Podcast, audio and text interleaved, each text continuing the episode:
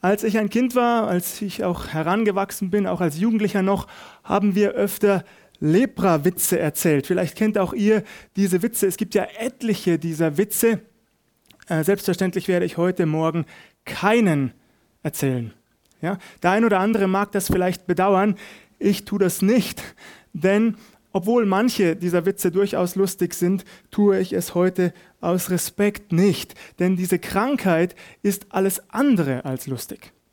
Tatsächlich, es handelt sich hier um eine ganz schreckliche, eine furchtbare Erkrankung, ausgelöst durch bakterielle Erreger, die im schlimmsten Fall dazu führen kann, dass ganze Gliedmaßen buchstäblich abfaulen.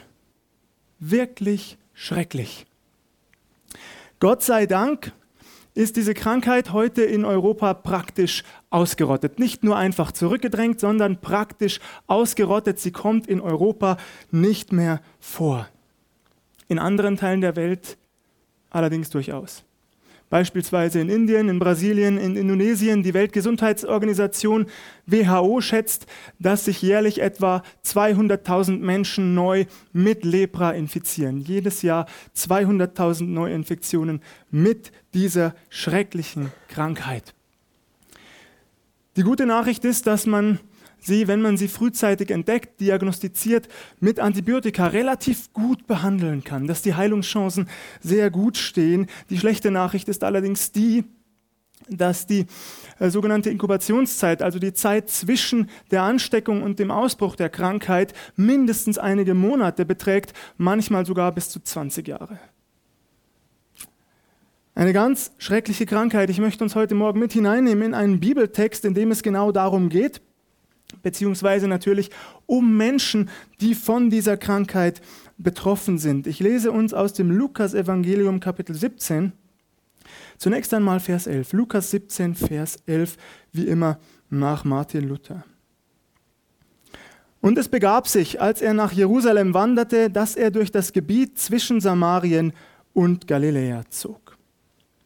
Der Evangelist Lukas lässt uns hier zunächst einmal wissen, dass Jesus, unser Herr, auf dem Weg ist nach Jerusalem. Vor 14 Tagen haben wir uns daran erinnert, warum er sich dorthin auf den Weg macht. Er geht nach Jerusalem, um am Kreuz auf Golgatha zu sterben, für dich und mich. Für alle Menschen, die dieses Geschenk Jesu in Anspruch nehmen.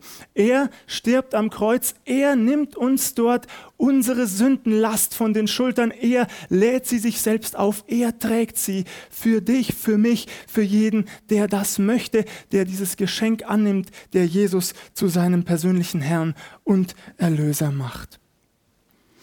Außerdem haben wir uns daran erinnert, dass Jesus nicht tot geblieben ist. Gott sei Dank, er ist am dritten Tag auferstanden, er lebt. Das kommt also hinzu. Für jeden, der Jesus angenommen hat, gilt, er wird in Ewigkeit mit ihm leben. Nun ist Jesus also auf dem Weg nach Jerusalem. Der kürzeste Weg von Galiläa nach Jerusalem führt tatsächlich mitten hindurch durch Samarien. Fast alle Bibeln enthalten heutzutage ja Landkarten. Wenn ihr wollt, schlagt das gerne einmal nach. Es ist wirklich so, von Galiläa aus führt der direkte Weg nach Jerusalem durch das Gebiet der Samaritaner. Im Moment befindet sich Jesus noch in der Grenzregion zwischen Samarien und Galiläa. Was geschieht? Und als er in ein Dorf kam, begegneten ihm zehn aussätzige Männer, die standen von ferne und erhoben ihre Stimme und sprachen, Jesus, lieber Meister, erbarme dich unser. Jesus kommt in ein Dorf in dieser Grenzregion. Wir erfahren keine Einzelheiten, nichts Genaues. Wir wissen nicht, um welches Dorf es sich gehandelt haben könnte. Was wir allerdings erfahren, und das ist ja letztlich das Entscheidende, ist, dass ihm dort zehn Aussätzige begegnen. Wir dürfen annehmen, denn das war früher vorgeschrieben, es war Gesetz, dass diese zehn Aussätzigen in einiger Entfernung zu diesem Dorf lebten. Sie waren nicht in der Dorfgemeinschaft willkommen, ganz im Gegenteil, sie waren ausgeschlossen. Sie wurden tatsächlich ausgesetzt, daher auch diese Formulierung der Name Aussätzige. Sie mussten selbst für sich sorgen. Wenn sie in Anführungszeichen Glück hatten, trafen sie auf andere, die ebenfalls betroffen waren und konnten sich in Gruppen zusammenfinden. Aber in dem Dorf selbst durften sie nicht leben. Schrecklich, nicht wahr? zu der ohnehin furchtbaren Erkrankung, zu den körperlichen und auch psychischen Leiden, die diese Krankheit auslöst in Menschen, kommt noch die gesellschaftliche, die soziale Isolation hinzu und die verstärkt das noch einmal. Ihr Lieben, wir erleben seit Monaten äh, soziale Isolation. Nicht wahr? Durch Corona. Wir können uns nicht wie gewohnt treffen. Wir können keine Feste zusammen feiern. Wir können uns nicht nahe sein. Wir dürfen uns weder die Hand schütteln noch uns in den Arm nehmen. Und das geht vielen ab. Menschen sehnen sich danach. Menschen brauchen das. Gemeinschaft. Hier ist das nicht möglich. Diese zehn, sie sind vollkommen isoliert. Sie haben sich, könnte man sagen. Aber auf Dauer empfinde ich das als einen schwachen Trost. Stellt euch das einmal bildlich vor. Ein Familienvater, der seine Kinder, seine Ehefrau nur von ferne aus sehen, der nur durch lautes Rufen mit ihnen kommunizieren kann. Ein Familienvater, der seine Kinder abends nicht ins Bett bringen, ihnen keinen guten Nachtkuss geben, ihnen kein Märchen, keine Geschichte vorlesen kann zum, zum Schlafen gehen. Wie furchtbar. Stellt euch das einmal vor, ein Mann, der kein Nachbarschaftsfest feiern kann, keinen Maibaum aufstellen feiern darf. Sagt man da feiern? Nun, wie auch immer, ihr wisst, was ich meine, der einfach keinen gesellschaftlichen Umgang haben kann. Einfach schrecklich. Und das auf Dauer. Diese Menschen waren vom Zeitpunkt an, in dem ihre Krankheit diagnostiziert wurde, ausgestoßen. Sie durften nicht wieder zurück. In ihre Nachbarschaft, in ihren Freundeskreis, in ihren Beruf. Einfach schlimm. So stehen sie also von ferne, auch das war vorgeschrieben, sie mussten sich lautstark bemerkbar machen, die Menschen, die ihnen begegneten, mussten die Gelegenheit bekommen, ihnen weiträumig auszuweichen. Ähnlich wie bei einem Unfall auf einer Autobahn oder einer Landstraße, wir bitten um weiträumige Umfahrung. Ja? Auch das einfach schlimm. Doch sie stehen da und offensichtlich erkennen sie Jesus. Sie erkennen ihn. Wir wissen nicht genau weshalb. Wahrscheinlich hatte sich die Kunde von ihm schon längst weit verbreitet. Lukas berichtet in Kapitel 5 schon einmal von einer Heilung eines Aussätzigen. Wir erfahren ja auch etliche andere Wunder. Es ist also durchaus plausibel, dass diese Aussätzigen von der Wirkmächtigkeit Jesu, von seiner vollmächtigen Predigttätigkeit gehört haben. Vielleicht hat ihn sogar der ein oder andere schon einmal selbst erlebt, bevor er krank wurde. Und so rufen sie Jesus nicht nur mit Namen an, sondern auch mit seinem Titel. Jesus, Meister, erbarm dich unser. Bitte hilf uns, hab Mitleid mit uns, könnte man auch übersetzen. Hab Mitleid, geh nicht einfach an uns vorbei. Du bist der Einzige, der uns heilen kann, der uns wiederherstellen kann an Körper, Seele und Geist. Erbarm dich über uns. Wir bitten dich. Lass uns zurückkehren in unser altes Leben, zu unseren Familien. Hilf uns. Und da er sie sah, sprach er zu ihnen, geht hin und zeigt euch den Priestern. Auch das war vorgeschrieben. Ein ehemals Kranker musste durch einen Priester die Bestätigung erhalten, ihm musste also bescheinigt werden, dass er vollkommen gesund war und sozusagen äh, ohne Probleme zurückkehren durfte in sein Dorf, in seine Stadt. Das mussten die Priester offiziell bestätigen. Jesus gibt nur diesen Auftrag. Geht hin und zeigt euch den Priestern. Erstaunlich finde ich, dass die zehn Aussätzigen das offensichtlich nicht in Zweifel ziehen. Sie stellen es nicht in Frage. Sie ergänzen es auch nicht. Das hätte ja sein können, nicht wahr? Dass sie etwas sagen wie, äh, Jesus, also bei allem Respekt, dabei ist das alles. Möchtest du nicht wenigstens ein, zwei Schritte näher kommen, dann wärst du immer noch weit genug weg. Aber dann solltest du vielleicht segnend deine Hände erheben, ein kurzes Gebet für uns sprechen zum Himmel, zu deinem Vater. Einfach nur dieser Befehl, das soll genügen. Ihr Lieben, das Schöne und das Spannende ist, diese zehn Männer ziehen es nicht in Zweifel. Und das bewirkt hundertprozentigen Segen Gottes. Ich habe mich gefragt, wie ist das eigentlich in meinem Leben? Wenn ich einen Auftrag bekomme von Gott, wenn Jesus mir einen Befehl erteilt, setze ich diesen Befehl eins zu eins um? Oder mache ich zuerst einmal hochnäsig, arrogant, Verbesserungsvorschläge. Äh, Jesus, sollten wir es nicht besser so oder so machen? Sollten wir nicht erst dies oder jenes tun? Wie ist das in meinem Leben, habe ich mich gefragt. Wie ist das in deinem Leben, frage ich auch dich heute Morgen. Wenn Jesus einen Auftrag in dein Leben hineinspricht, wenn er dir einen Befehl gibt und du diesen Befehl auch als göttlich erkennst, was tust du damit? Ich habe es schon verraten, in diesem Fall bewirkt der Befehl Jesu und die Befolgung desselben hundertprozentigen Segen. Und es geschah, als sie hingingen, da wurden sie rein. Stellt euch einmal vor, zwei oder drei oder fünf von diesen zehn sagen, das genügt uns nicht. Das reicht uns nicht. Wir hätten uns mehr erwartet. Vielleicht, dass Jesus uns noch mit einer Salbe einschmiert, bevor wir zu den Priestern laufen. Das genügt uns nicht. Und so bleiben sie stehen oder gehen wieder zurück in ihre Zelte, in ihre Hütten, in die Höhlen, in denen sie hausen mussten. Sie wären niemals gesund geworden. Vielleicht hätten sie kurze Zeit später die Gesunden wieder getroffen, hätten sich dann auf den Weg gemacht, aber es hätte keine Chance mehr auf Heilung gegeben, da sie den Befehl nicht sofort umgesetzt haben. Gott sei Dank geschieht das nicht. Sie hören diesen Befehl und machen sich auf der Stelle auf den Weg. Und noch während sie hingehen, werden sie rein. Nicht erst, als sie bei den Priestern ankommen, sondern noch auf dem Weg dorthin. Ihr Lieben, und so mache ich uns Mut, wenn Jesus in dein Leben hineinspricht.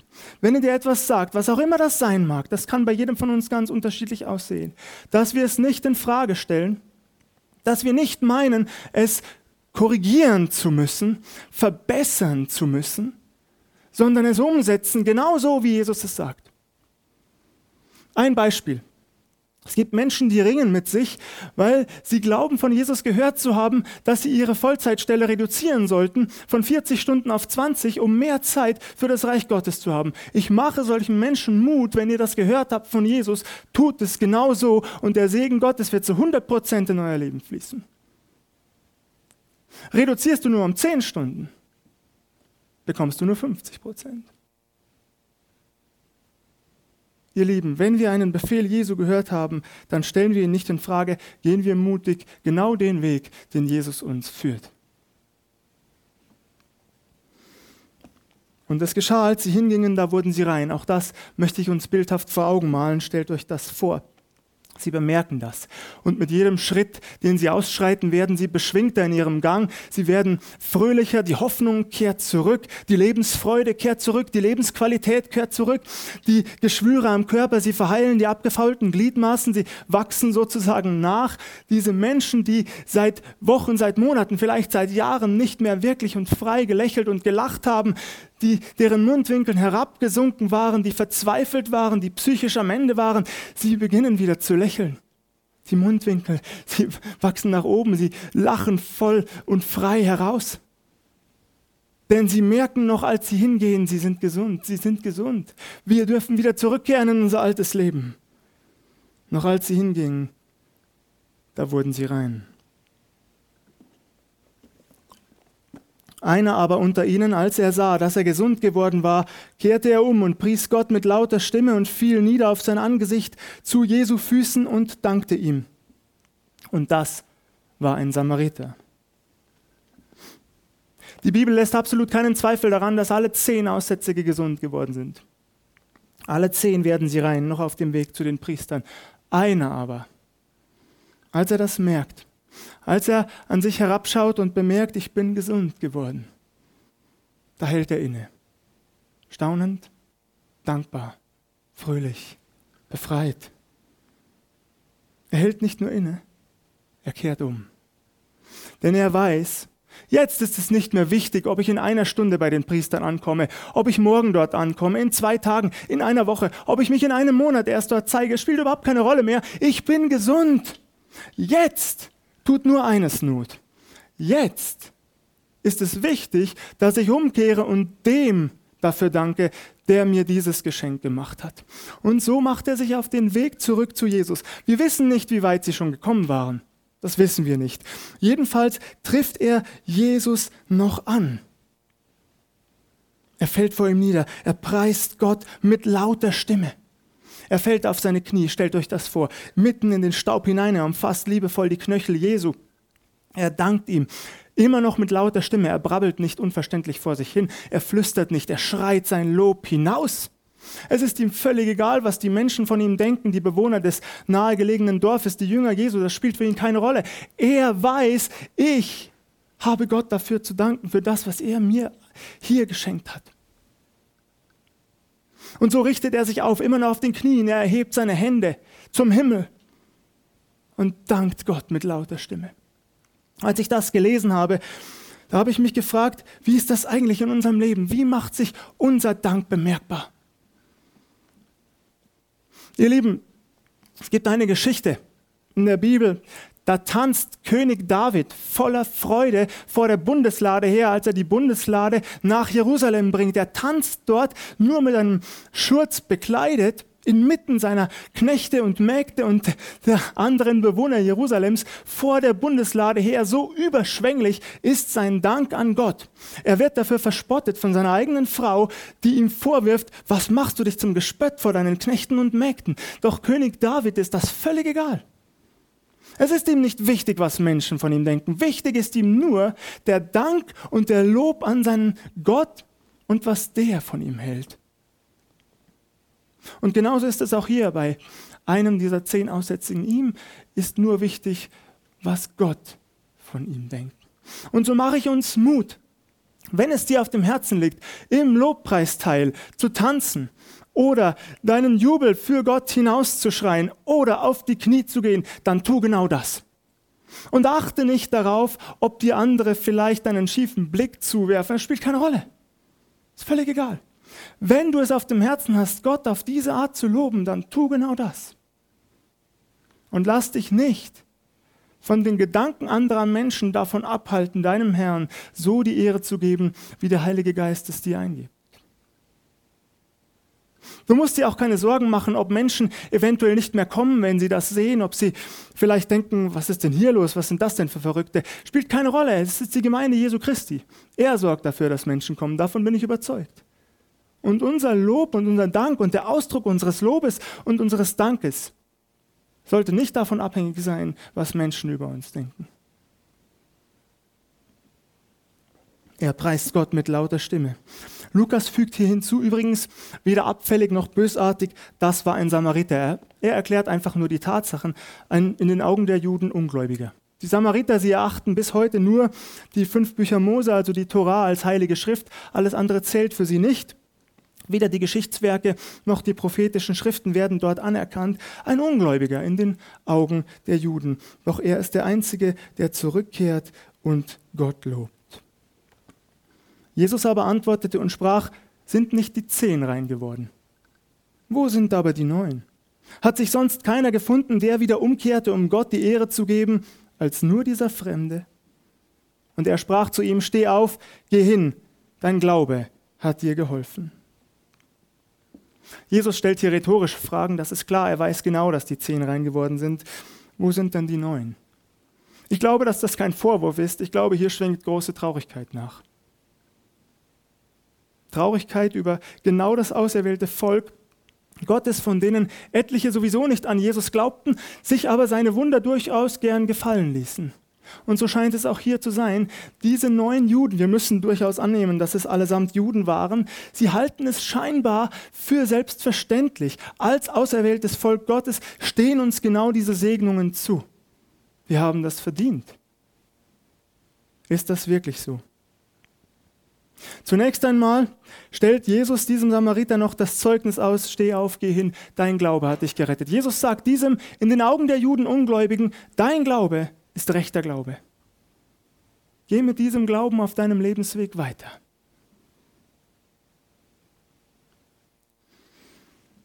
Wo sind aber die anderen neun? Ist es selbstverständlich, gesund zu werden? Ist es selbstverständlich, zu jeder Tages- und Nachtzeit an den Kühlschrank gehen zu können, sich bedienen zu können, essen und trinken zu können. Ihr Lieben, bei der Vorbereitung ist mir ein Beispiel sehr prägnant in den Kopf gekommen. Jeder von uns spült im Schnitt etwa 50 bis 100 Liter jeden Tag sauberes Trinkwasser in der Toilette herunter. Jeder von uns. 50 bis 100 Liter. In anderen Teilen der Welt sterben die Menschen, weil sie entweder nichts zu trinken haben oder weil sie schmutziges, verseuchtes Wasser trinken müssen, an dem sie erkranken. Ist das selbstverständlich? Ist es selbstverständlich, dass ich morgens gesund aus dem Haus gehe und abends gesund wieder zu meiner Familie zurückkehre? Ist das selbstverständlich? Hm. Ist es selbstverständlich, dass ich eine gute Arbeitsstelle habe, die es mir ermöglicht, meine Familie zu versorgen? Ist es selbstverständlich, dass ich sozial abgesichert bin, wenn ich diese Arbeitsstelle verliere? Das ist es nicht. In einem Großteil der Welt ist es das nicht. Wir leben in einem Land, in dem das der Fall ist. Die Frage ist, sind wir dankbar dafür? Für all die Segnungen, die wir erleben jeden Tag. Wisst ihr, ich kenne Menschen, die ärgern sich darüber, dass sie in die Schule gehen müssen oder in die Arbeit. Die ärgern sich über ihren Chef oder über die Kollegen. Und ich denke mir oft, okay, das darf mal sein, aber sollte nicht die Dankbarkeit überwiegen, dass wir die Möglichkeit haben der Bildung? Umfassender Bildung für jeden? Sollte nicht die Dankbarkeit überwiegen, dass wir eine Arbeitsstelle haben, anstatt der Ärger darüber? Ihr Lieben, ich mache uns Mut, dass wir uns immer wieder neu besinnen, jeden Tag neu darauf, was Gott uns eigentlich schenkt und was alles andere als selbstverständlich ist. Unsere Gesundheit ist auch nicht selbstverständlich. Und so bitte ich uns von Herzen, dass wir das immer wieder zum Ausdruck bringen vor dem lebendigen Gott, vor unserem Herrn Jesus Christus. Mit Dankbarkeit und freudigem Herzen vor ihn zu treten. Leise, aber auch laut und überschwänglich. Immer wieder Gott zu danken. Noch einen Punkt, der mir auch wichtig geworden ist. Ganz konkret. Ich glaube von ganzem Herzen, dass Jesus bis heute auch heilen kann, körperliche Gebrechen heilen kann auf einmal. Das glaube ich. Das stellen andere Menschen in Frage, das ist mir egal, die Bibel sagt es so. Und deswegen glaube ich es auch von ganzem Herzen. Und so mache ich uns ebenfalls Mut abschließend, wenn, ich, wenn dich etwas belastet, körperlich, psychisch, was auch immer es ist, geh damit zu Jesus Christus. Geh zu ihm, befehl ihm das an, bitt ihn, dass er dich heilt. Er kann das tun. Aber Halt auch an ihm fest, wenn er es nicht tut. Und vertrau darauf, dass er für dich und dein Leben einen wunderbaren und guten Plan hat. Wisst ihr, es gibt eine ganz eindrückliche, eindrückliche Geschichte im Alten Testament, bei der läuft es mir immer wieder eiskalt den Rücken hinunter. Steht im Buch Daniel Kapitel 3, die drei, die drei Männer im Feuerofen.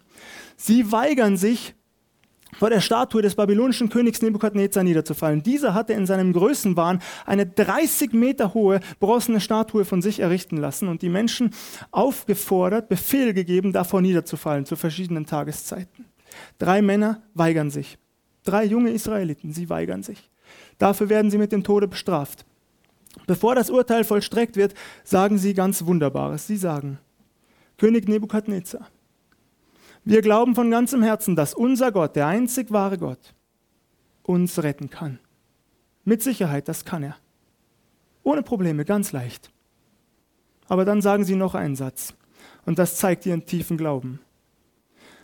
Doch selbst wenn er es anders beschlossen hat, sagen sie, selbst wenn er es anders beschlossen hat, bleibt er und nur er allein unser Gott. Und wir werden uns niemals, niemals vor jemand anderem niederwerfen als nur vor ihm. Auch nicht vor einem größenwahnsinnigen Menschen, der sich selbst zu Gott erklärt. Ganz egal, was Gott über unser Leben beschlossen hat, ob zum Guten oder zum Schlechten, wir dienen nur ihm. Wir verehren nur ihn. Wir lieben nur ihn. Und so mache ich uns Mut. Geh zu Gott mit all deinen Anliegen, mit deinen Sorgen, mit deinen Gebrechen, mit deinen Krankheiten. Geh zu ihm, bitte ihn um Heilung, aber halt voller Vertrauen an ihm fest, wenn es nicht so kommt, wie du es dir wünschst. Halt daran fest, dass er immer noch größer ist und dass du in seiner Hand bist. Gelobt sei Gott. Amen.